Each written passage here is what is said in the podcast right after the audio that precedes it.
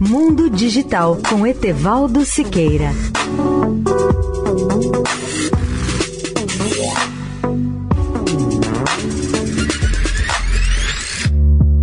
Olá, ouvintes da Eldorado. A Ucrânia está enviando às mães russas imagens escaneadas de seus filhos mortos.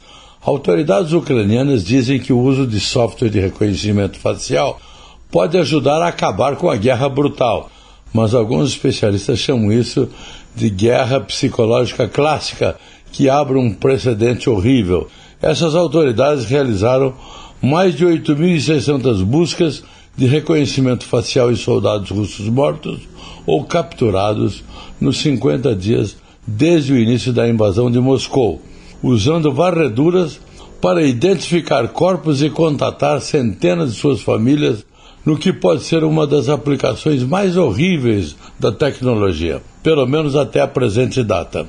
O exército de TI do país, uma força voluntária de hackers e ativistas que seguem a direção do governo ucraniano, diz que usou essas identificações para informar as famílias sobre a morte de 582 russos, inclusive enviando fotos dos cadáveres abandonados. Os ucranianos defendem o uso do software de varredura facial da empresa de tecnologia norte-americana Clearview AI como uma maneira brutal, mas eficaz de incitar a dissidência dentro da Rússia, desencorajar outros combatentes e apressar o fim de uma guerra devastadora. Leia o artigo no portal mundodigital.net.br.